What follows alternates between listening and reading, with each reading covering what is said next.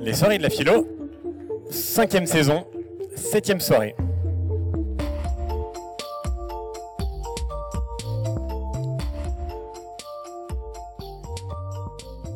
Au tout début de son titre, La Terre est ronde, le rappeur Orelsan dit la chose suivante. T'as besoin d'une voiture pour aller travailler, tu travailles pour rembourser la voiture que tu viens d'acheter. Tu vois le genre de cercle vicieux, le genre de truc qui te donne envie de tout faire sauf de mourir vieux. Au fond, la question du travail nous renvoie à sa possible absurdité. S'il est une nécessité inquestionnée, inquestionnable, indiscutée, indiscutable, c'est bien celle du travail. Qu'il faut travailler, voilà ce qui semble faire partie d'une forme de fatalité. Il faut même aimer son travail, à défaut de pouvoir choisir le travail ou l'oisiveté. Mais d'où vient cette nécessité? Qu'est-ce qui en fait le socle véritable? Existe-t-elle réellement? Ce soir, nous allons nous poser la question que vous n'oserez jamais poser à votre patron. Est-il vraiment nécessaire de travailler? Pourquoi, au juste, travaillons-nous? Bonsoir à tous. D'abord, c'est une très grande joie de vous retrouver ce soir au Théâtre Saint-Georges. Et avant de commencer, je voudrais, puisque c'est la saison, vous présenter de la part de toute l'équipe Filia nos meilleurs voeux pour cette nouvelle année. Nous vous souhaitons une année heureuse et pleine de joie, et notamment pleine de joie dans la recherche de la vérité. Alors, qui dit nouvelle année dit nouvelle résolution, et bonne résolution j'espère, et nous aussi, nous avons pris une bonne résolution. En tous les cas, nous avons imaginé commencer l'année en inaugurant une nouvelle proposition. Il est vrai que euh, plusieurs d'entre vous m'ont posé la question depuis le début de cette année, la question de savoir pourquoi il n'y avait pas de questions aux soirées de la philo. De fait, c'est une difficulté que nous avons rencontrée au tout début, il y a quelques années. Évidemment, il y avait, quand nous avons commencé, que nous étions beaucoup moins nombreux, des temps de questions-réponses à la fin des conférences.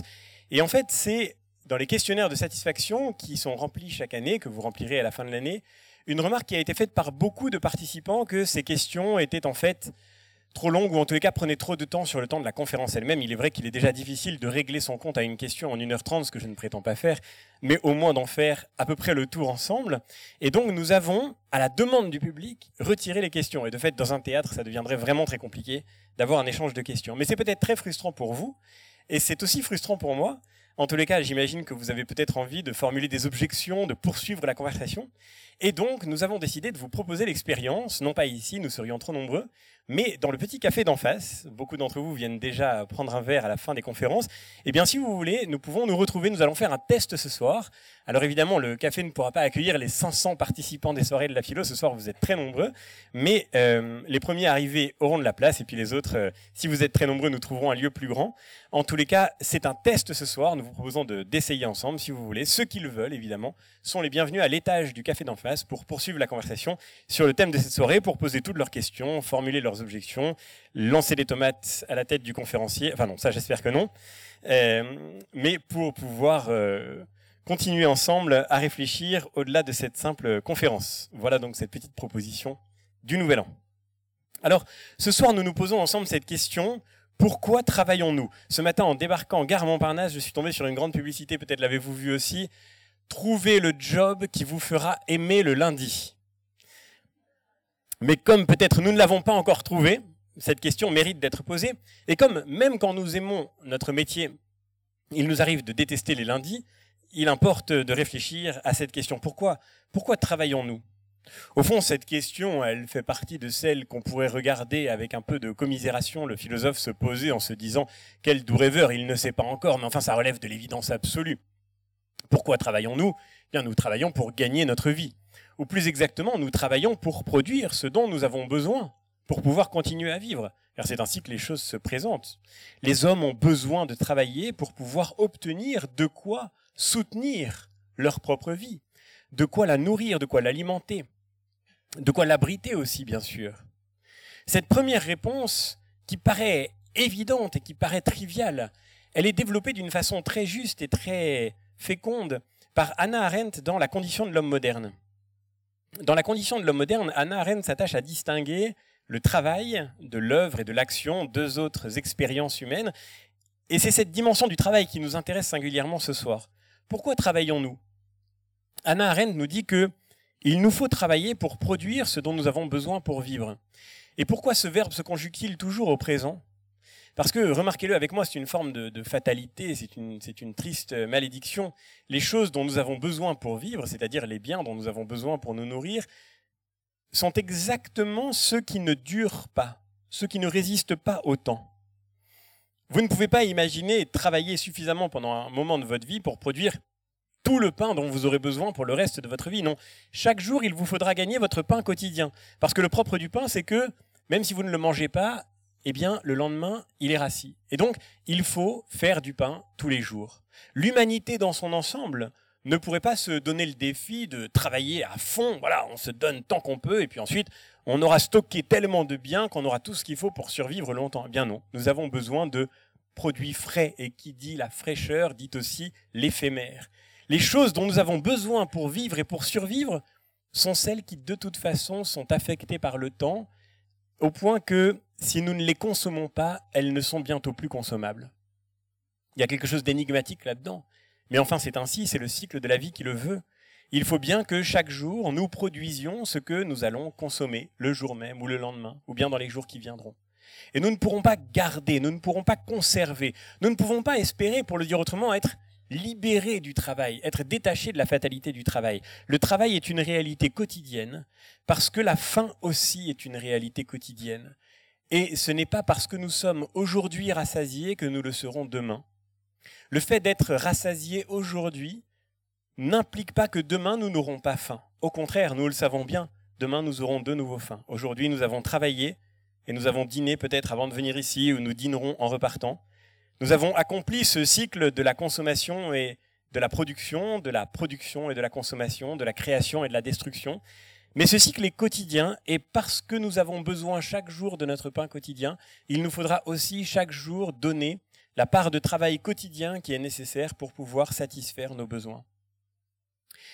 Mais à cette nécessité de produire l'objet du besoin s'ajoute une autre nécessité qui peut-être nous est moins familière ou qui nous est moins souvent rappelée et qui pourtant n'est pas moins quotidienne et n'est pas moins la part maudite de notre lot de chaque jour.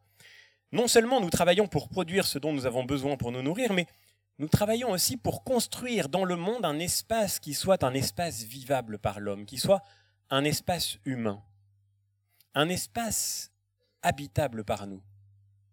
Et là aussi, nous le voyons bien, les processus vitaux, les processus naturels, ceux-là même qui ne cessent de dégrader les objets que nous avons produits pour nous nourrir, cela ne cesse de tenter d'envahir cet espace humain, cet espace vital, cet espace vivable que nous avons construit. Une maison qui n'est pas entretenue, tôt ou tard, elle s'écroule.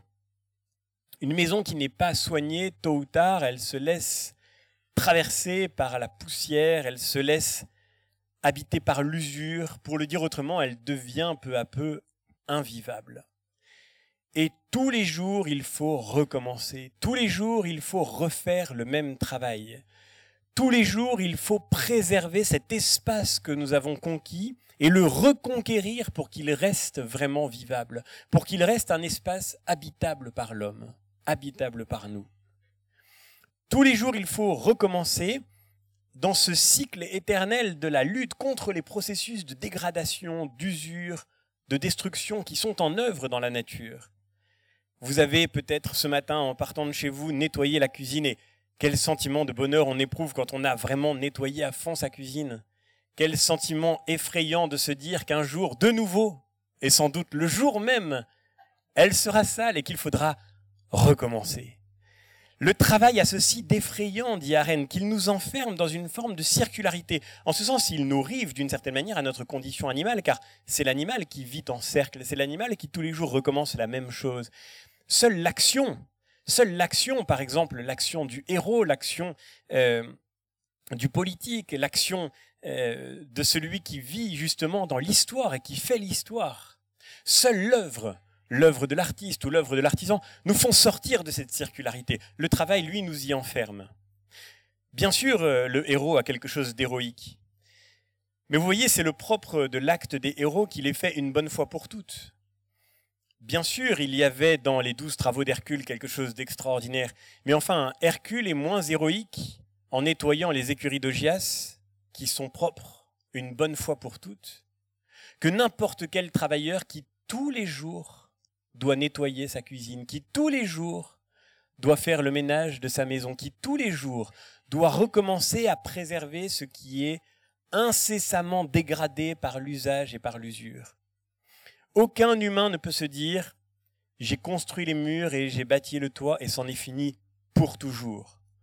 Et nous savons tous qu'une toiture, ça se refait tous les 25, tous les 30, tous les 50 ans, que chaque génération devra refaire le travail, que le travail, ça n'est jamais fini une fois pour toutes, ça n'est jamais terminé, ça n'est jamais derrière nous.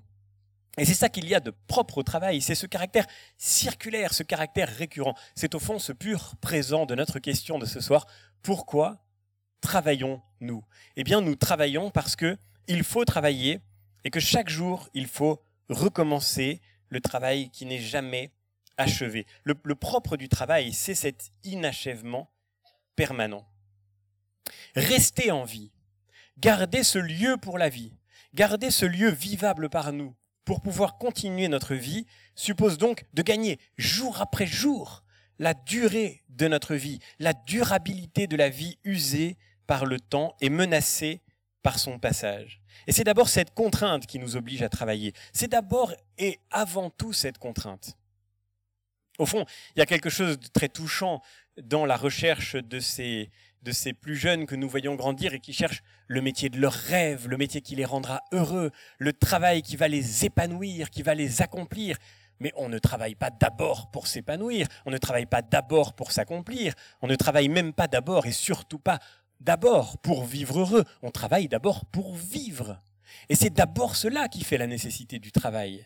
Et peut-être est-ce quelque chose que nous avons besoin de nous rappeler quand, gagnés par l'inévitable monotonie de nos métiers, nous finissons par nous dire, si c'est monotone et si c'est répétitif, ça veut dire qu'il faut que j'arrête. Mais tout travail est monotone et tout travail est répétitif. Et même le plus passionnant des métiers, en cela qu'il est un métier, implique sa répétition. Parce que c'est le propre du travail que d'être indéfiniment répété. C'est le propre du travail qu'on n'en a jamais fini avec le travail. Qu'on n'en a jamais fini avec le même travail.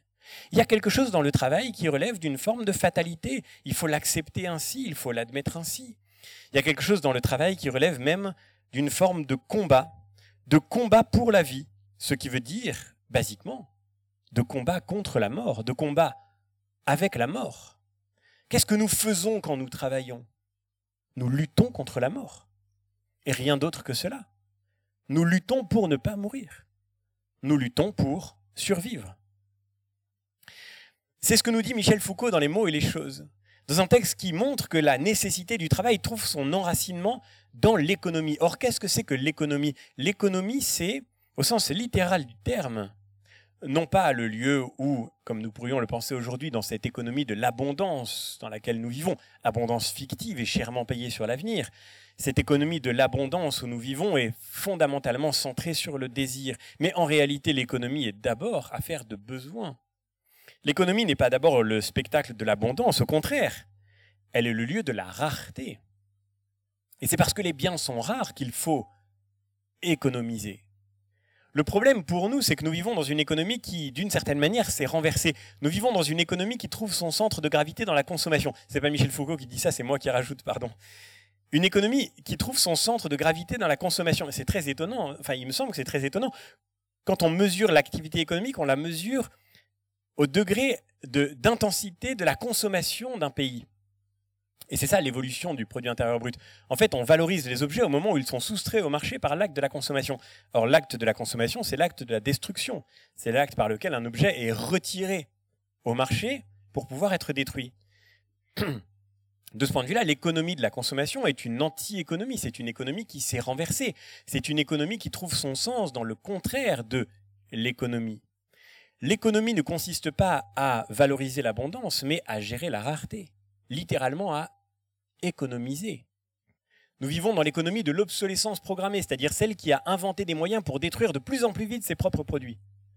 alors qu'en réalité, l'économie consiste à faire en sorte que les produits durent le plus longtemps possible, à en mesurer soigneusement l'usage pour pouvoir les conserver. L'économie est un acte de conservation.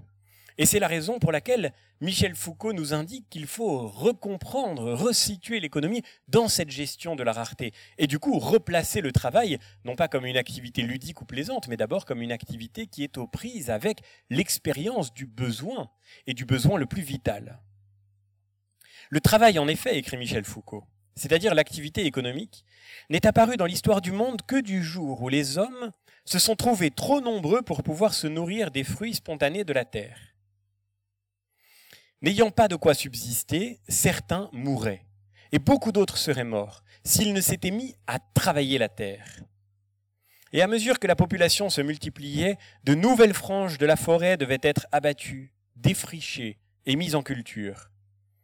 À chaque instant de son histoire, écrit Michel Foucault, l'humanité ne travaille plus que sous la menace de la mort. Toute population, si elle ne trouve pas de ressources nouvelles, est vouée à s'éteindre. Et inversement, à mesure que les hommes se multiplient, ils entreprennent des travaux plus nombreux, plus lointains, plus difficiles, moins immédiatement féconds. Ainsi, ce qui rend l'économie possible et nécessaire, c'est une perpétuelle et fondamentale situation de rareté. En face d'une nature qui par elle-même est inerte et, sauf pour une part minuscule, stérile, l'homme risque sa vie. Ce n'est pas dans les jeux de la représentation que l'économie trouve son principe, mais du côté de la région périlleuse où la vie s'affronte avec la mort. Elle se rapporte à la situation de ces êtres vivants qui risquent de ne pas trouver dans la nature qui les entoure de quoi assurer leurs existences. Elle désigne enfin dans le travail et dans la dureté même du travail le seul moyen de nier cette carence fondamentale et de triompher un instant de la mort l'homo economicus, ce n'est pas celui qui se représente ses propres désirs et les objets capables de les assouvir, c'est celui qui passe et qui use et qui perd sa vie à échapper à l'imminence de la mort. C'est un être fini. L'homo economicus, c'est l'être qui use et qui passe et qui perd sa vie à échapper à l'imminence de la mort. Pourquoi travaillons-nous? Mais nous travaillons d'abord parce qu'il faut travailler pour ne pas mourir. Nous travaillons parce que le travail est d'abord une fatalité qui nous contraint. Si nous ne travaillons pas, si l'humanité ne travaille pas, si elle ne travaille pas la terre pour gagner sa subsistance, alors la nature, spontanément, n'est pas du tout assez féconde pour la nourrir tout entière. D'autant plus que l'humanité, nous dit Michel Foucault, a un tropisme spontané non seulement à se reproduire, mais à s'augmenter en permanence. Ce qui fait que la nature doit être de plus en plus travaillée, que le travail doit être de plus en plus développé et devenir l'occasion de rendre fécondes des régions de plus en plus stériles et de plus en plus difficiles à cultiver. Et à la fin, il faut inventer des formes de plus en plus nouvelles et complexes de travail si nous voulons pouvoir survivre tout simplement. Donc ce que nous dit Michel Foucault, c'est que le travail est d'abord une fatalité, une forme de malédiction, c'est vrai. L'homo economicus, c'est l'homme qui use qui passe et qui perd sa vie à échapper à l'imminence de la mort. C'est une malédiction, c'est une catastrophe comme situation, c'est totalement absurde. Mais c'est une malédiction nécessaire, ou en tous les cas, une malédiction inévitable, une forme de fatalité à laquelle il est impossible d'échapper. De ce point de vue-là, d'ailleurs, remarquons-le, les traditions culturelles, religieuses, mythologiques, spirituelles sont absolument unanimes quant au travail.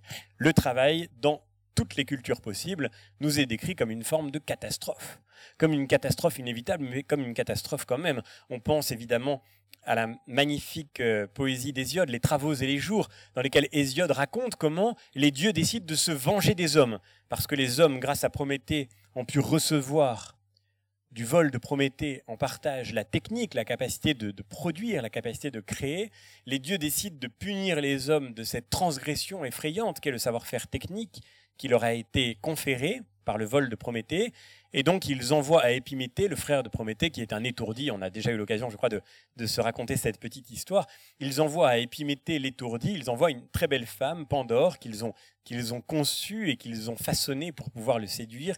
Alors Prométhée avait bien dit à Épiméthée qu'il fallait surtout rien accepter qui vienne de la part des dieux, mais devant la beauté de cette femme, Épiméthée est séduit, il est étourdi, il oublie sa promesse, il épouse Pandore, et voilà que Pandore est venue avec une petite boîte, avec une petite jarre, nous raconte Hésiode, et elle ouvre la jarre, et de la jarre, de la boîte, sortent tout ce que les dieux y avaient enfermé, toutes les malédictions possibles, la jalousie, la lâcheté, la colère, la, la mort bien sûr, la brutalité, la guerre, et la première de toutes les malédictions, la plus catastrophique de toutes, pire que la guerre, pire que les rivalités de toutes sortes, pire que toutes les catastrophes imaginables, le travail.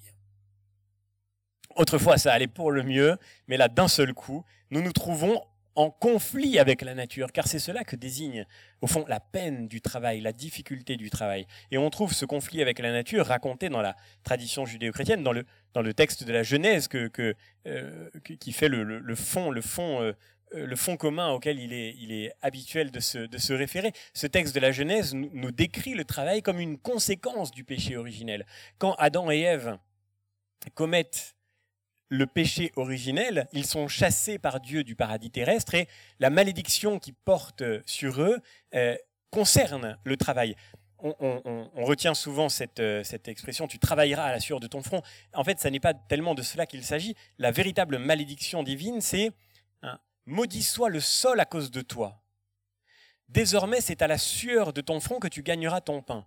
C'est-à-dire, maudit soit le sol. Le sol est maudit. Désormais, il y a entre l'homme et la nature, comme la conséquence d'une catastrophe originaire, une forme d'opposition, un conflit, une résistance. Le réel nous résiste et c'est la raison pour laquelle nous ne pouvons plus gagner notre pain qu'à la sueur de notre front. Hésiode et la Genèse racontent au fond la même chose. Avant la catastrophe, il y avait une harmonie, une symbiose entre l'homme et la nature, la même symbiose que racontera Rousseau dans euh, sa description de l'état de nature.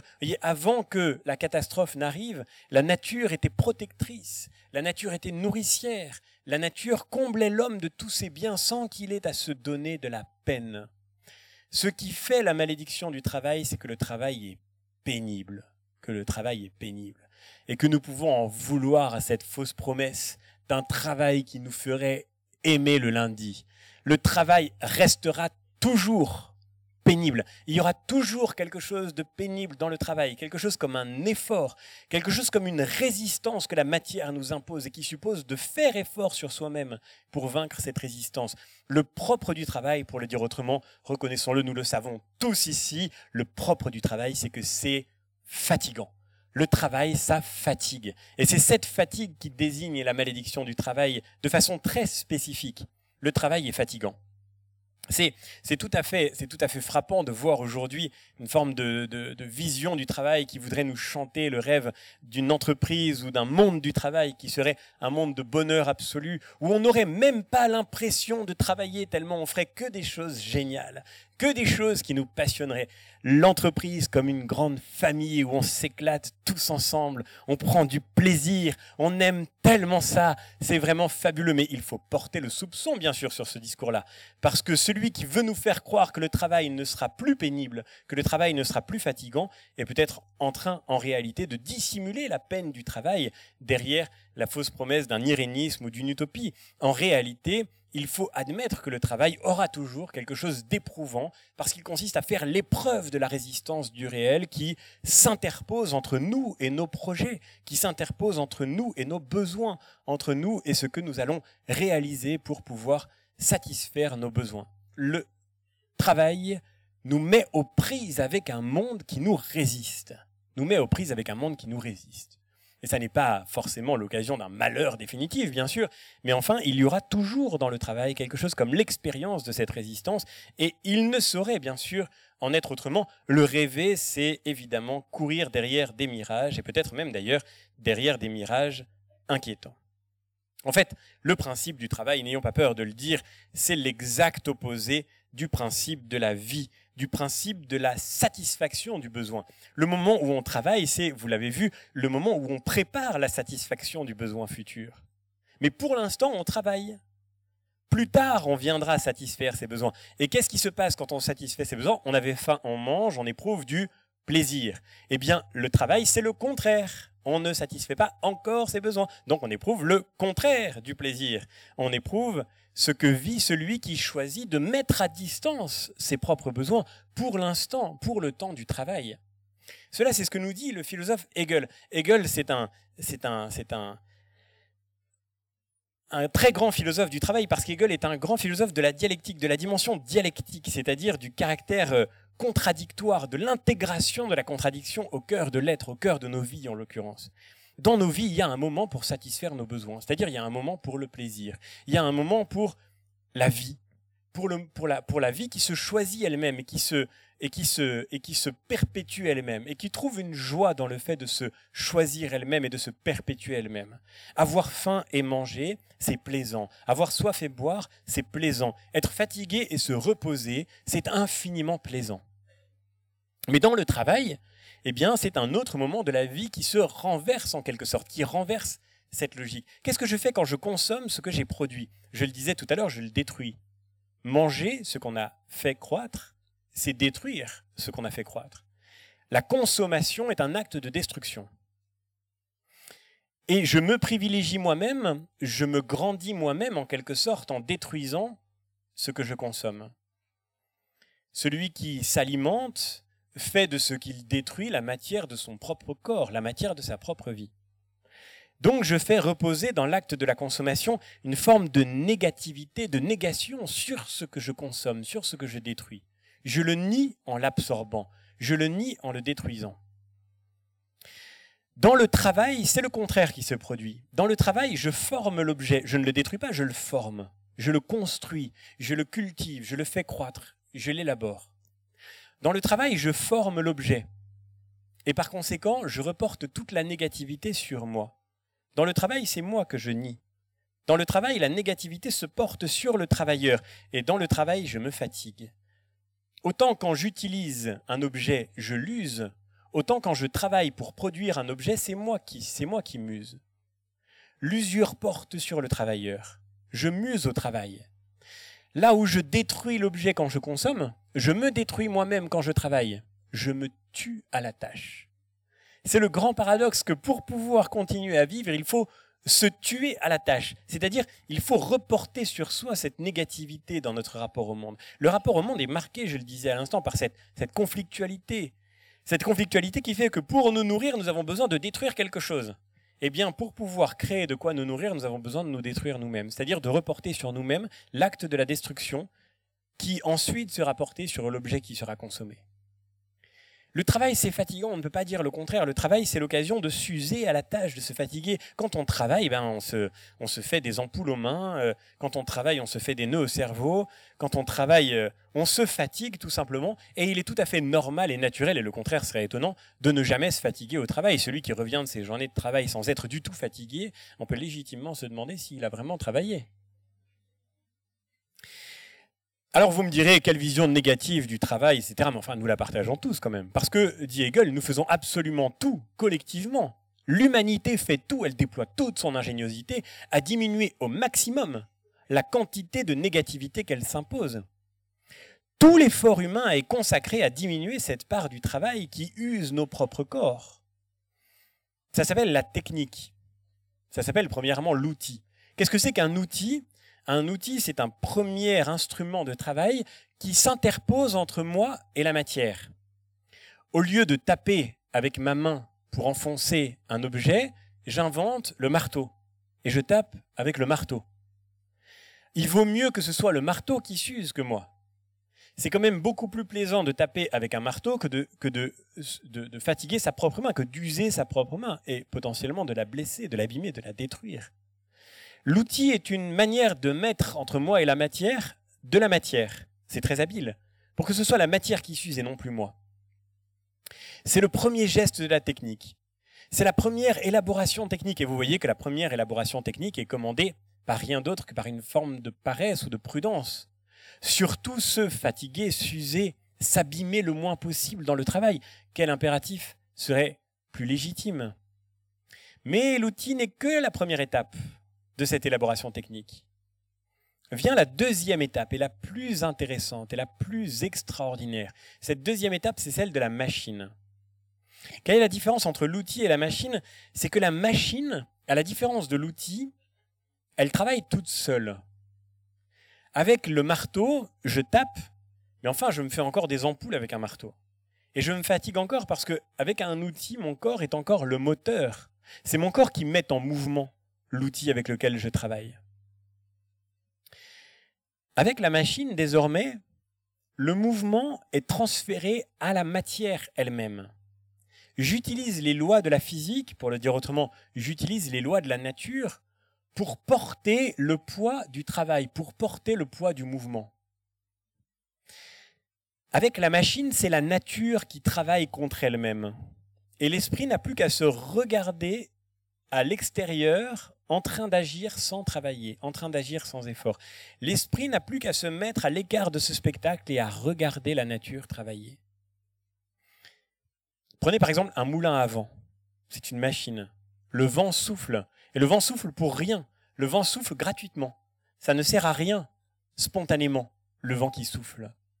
Et moi, je regarde le vent souffler et je me dis, c'est de l'énergie, c'est de la force. Et je construis un moulin à vent. Désormais, la nature a un but. J'habite la nature de mes propres buts. Et le moulin à vent va servir à faire tourner la meule et donc à produire la farine. Je n'ai plus qu'à regarder la meule tourner. Alors évidemment, il faut réparer la machine, il faut l'entretenir, il faut la faire marcher. Mais une fois que la machine marche, je n'ai plus qu'à regarder la machine marcher.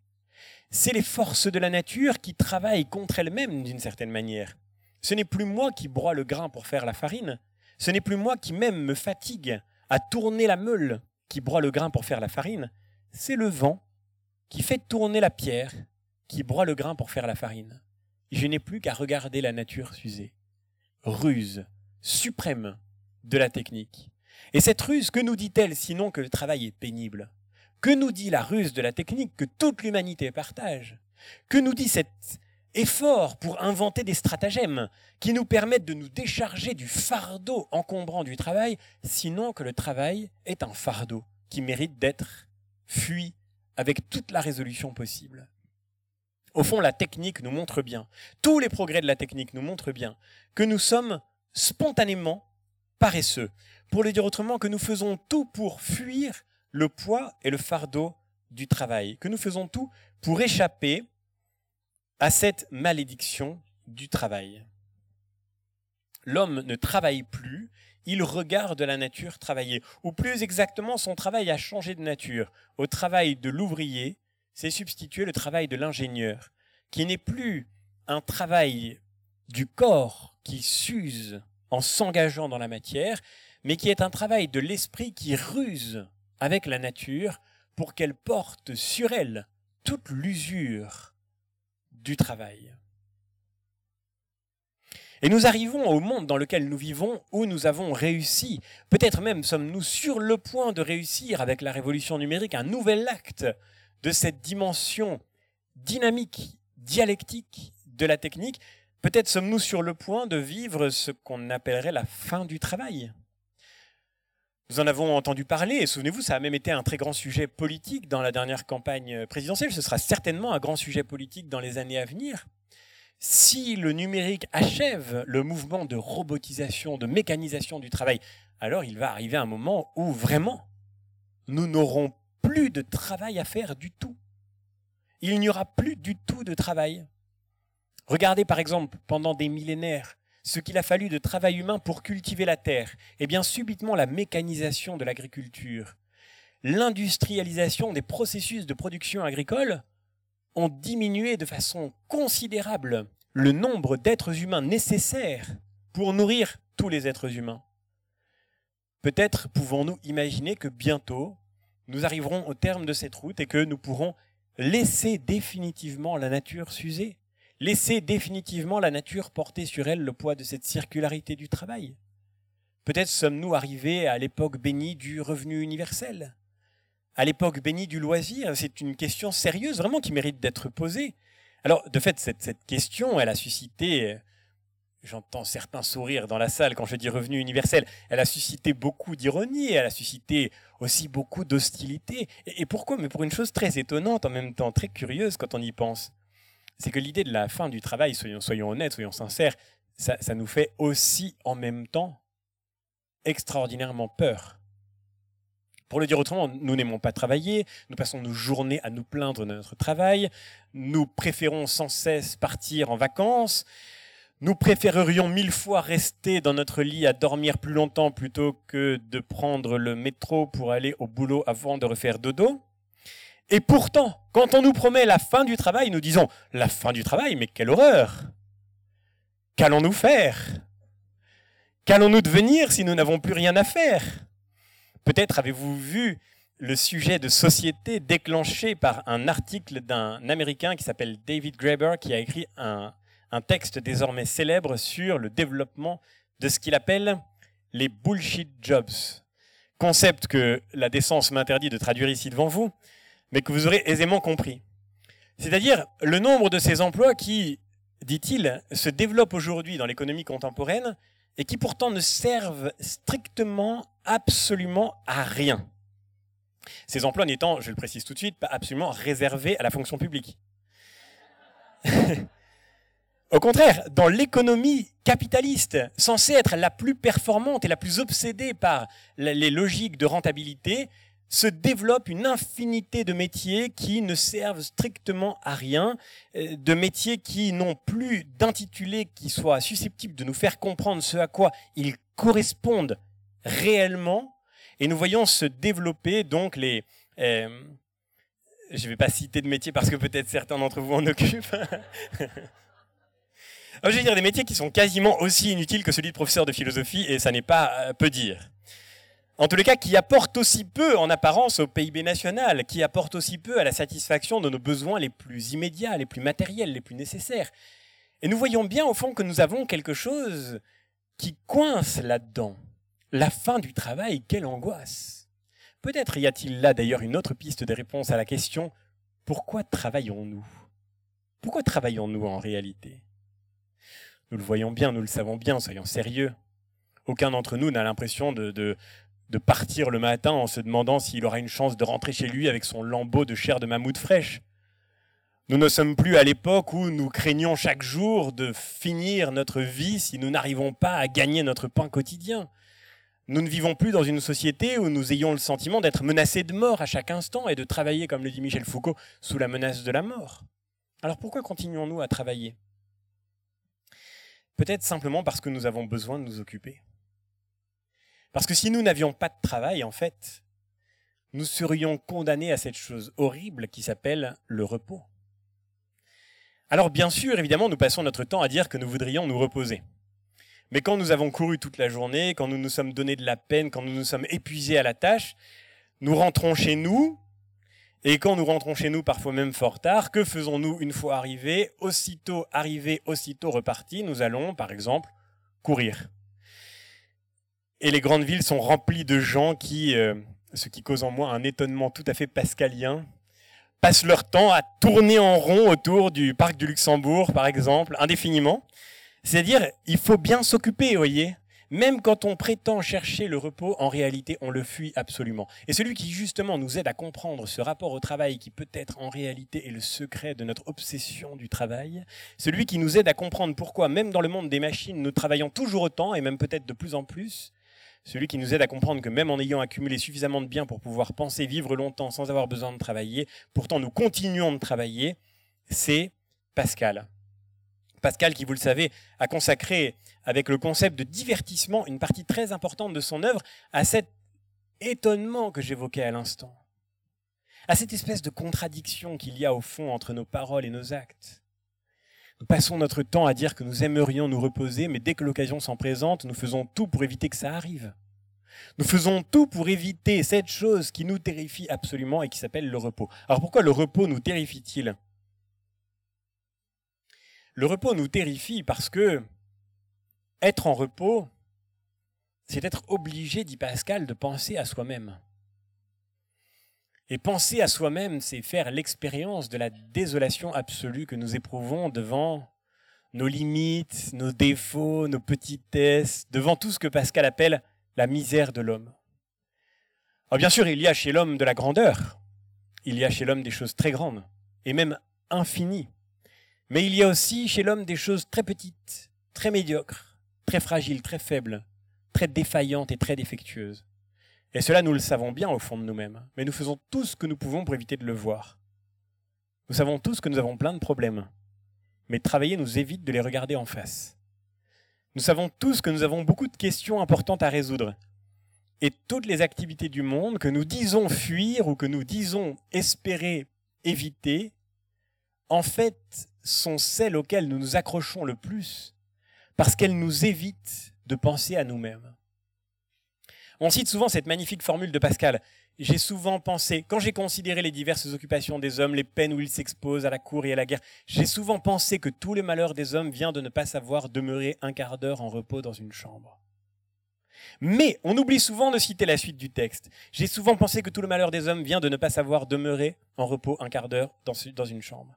Mais quand j'y ai regardé de plus près, j'ai vu que ce malheur vient d'une cause réelle et véritable, qui est que lorsque nous sommes en repos, rien ne peut nous prévenir de, penser à nous-mêmes. Et c'est exactement cela que nous fuyons. Nous cherchons l'activité pour elle-même, pour tout ce qui pourrait nous divertir, pour tout ce qui pourrait nous éloigner, pour tout ce qui pourrait nous écarter de la considération de nos faiblesses et de nos misères. Le fragment 139 de Pascal dans l'édition Brunswick parle exactement de ce rapport au travail. Agitation. Comme vous le savez, c'est un, brouillon, les pensées de Pascal, et donc à la fois c'est classé dans des ordres assez différents, et surtout, euh, ce sont des, des, lignes qui parfois ne sont pas terminées. Mais il suffit parfois d'un petit mot ou d'une expression de Pascal pour faire deviner un monde de pensée. Agitation, point.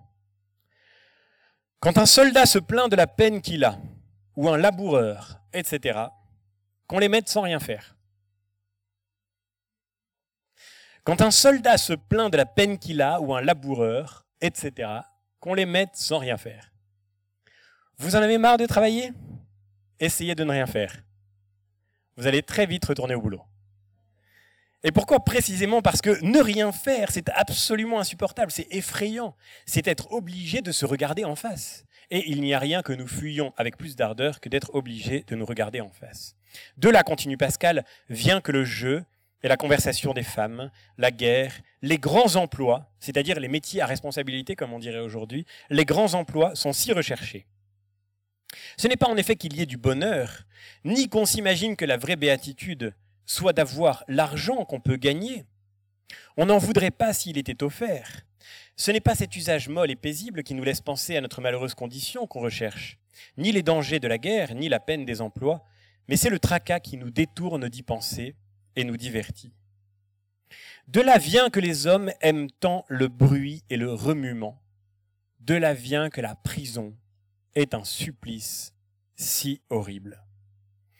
De là vient que le plaisir de la solitude est une chose incompréhensible. Et c'est enfin le plus grand sujet de félicité de la condition des rois, de ce qu'on essaie sans cesse à les divertir et à leur procurer toutes sortes de plaisirs. Le roi est environné de gens qui ne pensent qu'à divertir le roi et à l'empêcher de penser à lui, car il est malheureux, tout roi qu'il est, s'il y pense. Alors, attention, par divertissement, on n'entendait pas euh, le fait d'aller au spectacle, euh, le fait euh, de, cultiver des loisirs. Non, non. Le divertissement, c'est tout ce qui nous divertit de penser à nous-mêmes. Et ce qui nous divertit le mieux de penser à nous-mêmes, le plus efficace, le plus extraordinaire, le plus, le plus, le plus, le plus facile, au fond, de tous les divertissements, c'est le travail. Le travail nous empêche de penser à nous-mêmes. Et c'est pour ça qu'on aime les métier à responsabilité Qu'est-ce qui fait que on a envie d'obtenir un grand emploi? Qu'est-ce qui fait qu'on aime être roi? C'est que quand vous aimez être roi, vous avez tout le temps des gens qui sont autour de vous pour vous créer plein de soucis. Mais c'est génial Vous n'avez plus une minute pour penser à vous-même. C'est pour ça que tout le monde veut faire de la politique. Parce que c'est l'occasion d'être entouré d'une quantité invraisemblable de gens qui vous ennuient en permanence. Et donc qui vous empêchent de vous consacrer à vos propres problèmes. Il n'y a rien de plus reposant que de tenter de résoudre les problèmes des autres. Sans jamais y arriver peut-être, mais il vaut mieux infiniment tenter de résoudre tous les problèmes du monde que de tenter de résoudre ses propres problèmes. Et c'est la raison pour laquelle le travail et les métiers qui prennent beaucoup de temps et qui demandent beaucoup de travail sont tellement appréciés. Prenez-y garde, continue Pascal. Qu'est-ce autre chose d'être surintendant, chancelier, premier président? Sinon d'être en une condition où l'on a le matin un grand nombre de gens qui viennent de tous côtés pour ne leur laisser pas une heure dans la journée où ils puissent penser à eux-mêmes. Et quand ils sont dans la disgrâce, et qu'on les renvoie à leur maison, où ils ne manquent ni de biens ni de domestiques pour les assister dans leurs besoins, ils ne laissent pas d'être misérables et abandonnés, parce que personne ne les empêche de penser à eux. Les hommes s'imaginent que s'ils avaient obtenu telle charge, ils se reposeraient ensuite, avec plaisir. Et ils ne sentent pas la nature insatiable de la cupidité. Ils croient chercher sincèrement le repos et ne cherchent en fait que l'agitation. Ils ont un instinct secret qui les porte à chercher le divertissement et l'occupation au dehors, qui vient du ressentiment de leur misère continuelle. Ainsi s'écoule toute la vie. On cherche le repos en combattant quelques obstacles, et si on les a surmontés, le repos devient insupportable par l'ennui qu'il engendre. Il en faut sortir et mendier le tumulte. J'ai toujours trouvé cette formule absolument extraordinaire. Mendier le tumulte. On croit chercher le repos en surmontant quelques obstacles et si on les a surmontés, le repos devient insupportable. Il en faut sortir et mendier le tumulte. Au fond, le travail et surtout cette obsession, cette fascination du travail, alors même que nous vivons dans un monde où la mécanisation du travail pourrait très bien nous faire nous reposer collectivement infiniment plus que nous ne travaillons aujourd'hui. Si nous continuons de travailler, si nous travaillons toujours autant et même parfois de plus en plus, c'est simplement pour mendier le tumulte, parce que le repos nous serait absolument insupportable. Il ne s'agit pas de travailler plus pour gagner plus, au fond, il s'agit de travailler plus pour travailler plus. Et le travail est le gain que nous espérons de notre propre travail. On croit qu'on désire une charge pour pouvoir se reposer après, mais faites l'essai, allez-y, reposez-vous, arrêtez-vous. Si vous vous plaignez de votre travail, ne travaillez plus, vous allez voir. Il nous faut des obstacles pour pouvoir éviter de rencontrer nos propres difficultés, nos propres problèmes, nos propres problèmes intérieurs. Et c'est la raison pour laquelle le travail ne disparaît pas avec la machine. Mais il y a aussi peut-être une autre raison pour laquelle le travail ne disparaît pas avec la machine, et qui n'est pas seulement liée à notre propre psychologie, qui est liée aussi à ce dans quoi le travail s'inscrit, c'est-à-dire à une économie dans sa globalité. En fait, tout se passe comme si, si on y regarde bien, après la mécanisation du travail en particulier, apparaissait de façon transparente cette équation inattendue. Et pourtant si naturelle. Je le disais tout à l'heure, en réalité, nous savons bien que nous ne travaillons pas pour produire les objets nécessaires à notre survie. Il est d'ailleurs très peu probable que personne ici travaille pour produire des objets nécessaires à notre survie. Je ne sais pas s'il y a un agriculteur dans la salle. Il y en a peut-être d'ailleurs dans les différentes villes où j'ai commencé à, cheminer en France et qui se réunissent, c'est l'occasion de leur adresser un petit bonjour à distance, et qui se réunissent avec quelques jours de décalage pour euh, partager nos soirées un peu partout en France. Mais factuellement, très peu d'entre nous, en France, consacrent leur travail à produire des biens qui sont nécessaires à notre survie. La vérité, c'est que notre travail s'inscrit dans une économie. Et cette économie est complexe et elle est marquée par le phénomène assez précoce et nécessaire qu'on appelle celui de la division du travail. Nous nous répartissons la tâche, pour le dire autrement. Il y a bien en France des agriculteurs et ces agriculteurs nous donnent de quoi nous nourrir. En échange de quoi, certains d'entre nous leur donnent de quoi se vêtir, d'autres leur donnent, ou leur vendent plus exactement, d'autres leur vendent de quoi s'abriter, de quoi habiter, d'autres leur vendent de quoi entretenir leurs habitations, etc. La division du travail fait que nous avons chacun une place à l'intérieur d'un système économique complexe où il est infiniment plus rentable de faire une tâche parmi d'autres et de persévérer dans cette tâche et d'y acquérir une forme de savoir-faire qui nous rend plus performants, plus rapides, plus concentrés, plutôt que de tout faire à la fois. Imaginez ce que serait notre vie si nous devions tous produire de quoi nous nourrir, de quoi nous vêtir, de quoi nous loger, etc. Dans cette division du travail, nous ne produisons pas les objets dont nous avons besoin pour survivre, mais nous produisons ce dont nous avons besoin pour pouvoir acheter les objets nécessaires à notre survie. Et celui qui vient soupçonner le travail à partir de cette expérience de la division du travail, c'est un des disciples de Hegel qui a été lui aussi un très grand philosophe du travail et qui s'appelle Karl Marx. Marx est vraiment un très grand philosophe du travail. Dans Le Capital, qui est publié à partir de 1867, il se concentre essentiellement sur cette question du travail, sur cette question de la place et de la nature du travail. Il y a certainement beaucoup à apprendre ou à réapprendre aujourd'hui dans la manière dont Marx nous décrit le travail, dont il nous décrit cette expérience proprement humaine qu'est le travail et la façon dont elle engage la relation de l'homme au monde. Mais il y a aussi, comme vous le savez, chez Marx, un soupçon très fort porté sur l'organisation économique et sur l'organisation de la répartition du travail. En effet, nous travaillons à l'intérieur d'une économie, et dans cette économie, nous ne produisons pas, je le disais, les biens de consommation dont nous avons besoin, nous produisons des objets que nous allons pouvoir vendre. ou des services que nous allons pouvoir vendre. Ces objets ont chacun d'entre eux une double valeur. Ils ont chacun d'entre eux une forme d'ambiguïté. Ils ont une valeur d'usage d'abord, sinon nous ne les aurions pas produits. Ils ont une valeur d'usage qui fait qu'ils vont pouvoir être utilisés, soit par nous, soit par quelqu'un d'autre.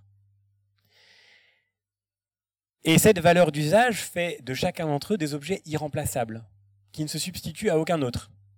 Cette petite table, par exemple, quand elle a été produite, a été produite pour répondre à un besoin, le besoin de poser quelque chose, le besoin de s'installer pour pouvoir prendre un verre en l'occurrence, ou pour pouvoir euh, poser le texte d'une conférence. Cette petite table a donc une valeur d'usage qui fait qu'elle ne peut pas être ramenée à une chaise qui ne sert pas à la même chose, ni non plus à ce petit verre d'eau qui est sur elle. Une table n'a pas la même fonction qu'un lit, elle n'a pas la même valeur d'usage qu'un autre meuble quel qu'il soit ou qu'un autre objet quel qu'il soit. Une table fait ce que fait une table et rien d'autre qu'une table. Mais ça n'est pas la seule valeur de cette table. Cette table a une autre valeur. Et cette autre valeur, c'est ce qu'on appellera sa valeur d'échange. La valeur d'échange, c'est ce qui fait cette fois que cet objet est comparable à tous les autres objets du monde. Comparable en tous les cas à tous les autres objets que les hommes peuvent et savent produire. Avec sa valeur d'échange, je peux échanger cette table contre une chaise, contre un certain nombre de verres d'eau. Je peux échanger cette table contre une partie d'un lit, je peux échanger cette table contre plusieurs ou une partie d'un autre meuble ou d'un autre type de meuble ou de n'importe quel objet. Je peux même, si vous voulez, échanger cette table contre un cours de philosophie. En l'occurrence, contre pas mal de cours de philosophie au tarif éducation nationale. Mais je peux échanger cette table contre beaucoup de choses, en fait, vous voyez Contre, en fait, n'importe quoi, absolument tout. Je peux aussi échanger cette table contre euh, un cent milliardième de la possession d'un grand hôtel parisien, par exemple. Cette table peut être échangée avec littéralement n'importe quoi. La valeur d'échange, c'est ce qui fait que tout objet est commensurable avec tout autre objet. Et la marchandise qui permet de réaliser cette valeur d'échange universelle, c'est ce qu'on appelle la monnaie. Parce qu'évidemment, c'est très très compliqué d'échanger une table contre des cours de philosophie. Alors il vaut mieux vendre la table et avec l'argent qu'on a récupéré, cette marchandise qui n'a d'autre fonction que de servir à l'échange des marchandises, eh bien, on peut, avec cet argent qu'on a récupéré, acheter des cours de philosophie, par exemple. Donc, vous voyez, cet euh, objet a une double valeur. Il y a une ambiguïté, en fait. Nous croyons travailler pour satisfaire un besoin, mais nous travaillons, en fait, pour l'échange. Nous ne travaillons pas pour l'usage. Nous travaillons pour l'échange. Sinon, ça n'aurait pas de sens, vous voyez. Un artisan qui fabrique tous les jours, je ne sais pas, 40 euh, chaises, très rapidement, il ne va pas avoir grand-chose à faire de ces 40 chaises si c'est pour l'usage qu'il les produit. En réalité, il les produit pour l'échange. Mais qu'est-ce qui fait qu'on va pouvoir échanger ces objets Qu'est-ce qui va déterminer leur valeur d'échange? Ben, On l'a dit, ça n'est pas leur valeur d'usage parce que ça, c'est inévaluable. Enfin, ça ne s'évalue pas la valeur d'usage. Ça ne s'évalue en aucune manière. qui peut dire quel est le rapport entre poser un verre sur une table et suivre un cours de philosophie? Il n'y a pas de rapport possible, ça ne se compare pas du point de vue de l'usage. Alors de quel point de vue est-ce qu'on va les comparer? Eh bien on va les comparer du point de vue de la quantité de travail qui est nécessaire pour les produire. Du temps de travail nécessaire pour les produire. Au fond, ça n'est rien d'autre que cela. La valeur d'échange d'un objet est grosso modo fonction de la quantité de travail qui est nécessaire à sa production. Grosso modo, parce qu'il peut y avoir des variations. Par exemple, la loi de l'offre et de la demande, qui fait que si, je ne sais pas, les guéridons sont très très euh, sollicités, qu'on a beaucoup beaucoup besoin de guéridons en ce moment, qu'il y en a peu sur le marché, la valeur du guéridon va probablement augmenter. Mais fondamentalement, à de très rares exceptions près, la valeur d'échange d'un objet sera toujours liée, nous dit Marx, à la quantité de travail qui a été nécessaire à sa production. À de très rares exceptions près. Une exception, c'est par exemple l'œuvre d'art. L'œuvre d'art, c'est vrai qu'elle peut atteindre des, des valeurs qui n'ont absolument rien à voir avec le temps de travail qui a été nécessaire pour la produire. Parce que dans celui qui l'a produite, on juge qu'il y a quelque chose qui est inqualifiable, qui est indiscutable, qui s'appelle le talent, le génie, qui fait que la signature d'un grand artiste va se mettre à valeur très chère, alors même que le travail nécessaire n'est pas comparable au coût que représente une œuvre sur le marché. Mais à cette petite exception près, à quelques petites exceptions près, globalement, on vend les choses pour ce qu'il a coûté de les fabriquer. Ce faisant, d'ailleurs, on reconnaît que le travail est l'occasion d'une équivalence absolue. Alors, bien sûr, tous les travaux ne se valent pas en un sens, parce que le travail de quelqu'un qui est très qualifié sera évalué de façon supérieure au travail de celui qui est peu qualifié. Mais au fond, qu'est-ce qu'on fait rentrer là-dedans Sinon, les années qui ont été nécessaires à celui qui s'est qualifié, c'est-à-dire du temps de travail supplémentaire? Et donc, à la fin, c'est toujours l'équivalence du temps de travail qui se trouve manifestée par l'échange. Or, il y a dans ce marché, il y a dans le fétichisme de la marchandise quelque chose de profondément destructeur, nous dit Marx. D'abord parce que dans le marché, la société n'est plus celle des hommes entre eux, mais c'est celle des marchandises. Nous ne sommes plus en relation les uns avec les autres. Nous ne travaillons plus ensemble avec la certitude de poursuivre des buts communs. Précisément, nous ne faisons pas, comme je le disais tout à l'heure, l'expérience de cette société dans laquelle l'agriculteur me nourrirait et, en échange de quoi, je le vêtirais. Nous ne faisons pas l'expérience de la société dans laquelle nous pourrions nous représenter ce que nous nous apportons les uns aux autres dans nos travaux respectifs. Nous ne sommes plus en société les uns avec les autres. Nous ne travaillons plus pour l'usage des choses, même pour l'usage des autres. Nous travaillons pour l'argent. Le travail est devenu vénal. La marchandise qu'est l'argent est devenue le but de notre travail. Et vous auriez dû m'interrompre depuis tout à l'heure quand je disais qu'on travaillait pour produire ce dont on avait besoin pour vivre. C'est tellement faux. On travaille pour toucher chaque mois un chèque sur son compte en banque. On travaille pour gagner de ses clients l'argent qu'on attend d'eux. Et cet argent, on le transformera ensuite en marchandise. Mais pour l'instant, nous n'avons affaire qu'à l'argent. C'est-à-dire que nous ne sommes plus en société les uns avec les autres, nous sommes en rapport avec un marché. Et c'est sur ce marché que les choses, curieusement, sont en société les unes avec les autres, que les choses sont en relation les unes avec les autres. La vraie société dans l'économie capitaliste, nous dit Marx, c'est la société des marchandises entre elles, qui ne cessent de se comparer entre elles, de se rapporter les unes aux autres. Et nous, nous sommes à l'extérieur du marché et nous n'avons plus de rapport qu'avec l'argent, l'argent que nous gagnons et l'argent que nous dépensons. Et surtout, ce qui est tout à fait frappant dans cette commensurabilité universelle des marchandises, ce qui est tout à fait frappant, c'est qu'elle est l'occasion d'une gigantesque usurpation. D'abord, il faut bien noter que, pour Marx, l'économie capitaliste est marquée, bien sûr, par un rapport d'usurpation, par un rapport d'inégalité structurelle. Il y a dans le monde capitaliste ceux qui possèdent le capital, c'est-à-dire ceux qui possèdent les moyens de production, et il y a de l'autre côté ceux qui ne possèdent pas les moyens de production, ceux qui n'ont pas de moyens de produire, ceux qui, par exemple, ne possèdent pas de terre, ne possèdent pas de machines, ne possèdent pas d'usines. Et ceux qui n'ont aucune propriété des moyens de production, comment vont-ils faire pour pouvoir gagner de quoi survivre? Comment vont-ils faire pour pouvoir assurer, pour le coup, leur propre survie? Pour gagner l'argent dont ils ont besoin pour s'acheter les produits de première nécessité? Comment vont-ils faire? Ils vont devoir vendre leur force de travail, tout ce qu'il leur reste. Ils vont devoir vendre leur temps de travail à ceux qui possèdent les moyens de production, c'est-à-dire aux capitalistes. Ils vont devoir être salariés. Et le salariat, nous dit Marx, et en ce sens, nous vivons dans un, un moment profondément marxiste, le salariat, c'est l'esclavage moderne. Nos rêves d'émancipation, nos fascinations pour l'affranchissement du salariat, notre désir d'être chacun son propre patron auraient considérablement plu à l'utopie marxiste. Marx nous décrit par exemple le Moyen Âge avec une certaine tendresse. Oh, bien sûr, le monde n'est pas simple au Moyen Âge. Bien sûr, la féodalité existe et avec elle des rapports de domination que Marx euh, n'hésite pas à dénoncer, évidemment. Mais enfin, au Moyen Âge, malgré tout, l'artisan est propriétaire de son travail. Il est propriétaire de ses outils. Et chacun vit de peu, mais chacun travaille avec le peu qu'il a et le peu qu'il possède.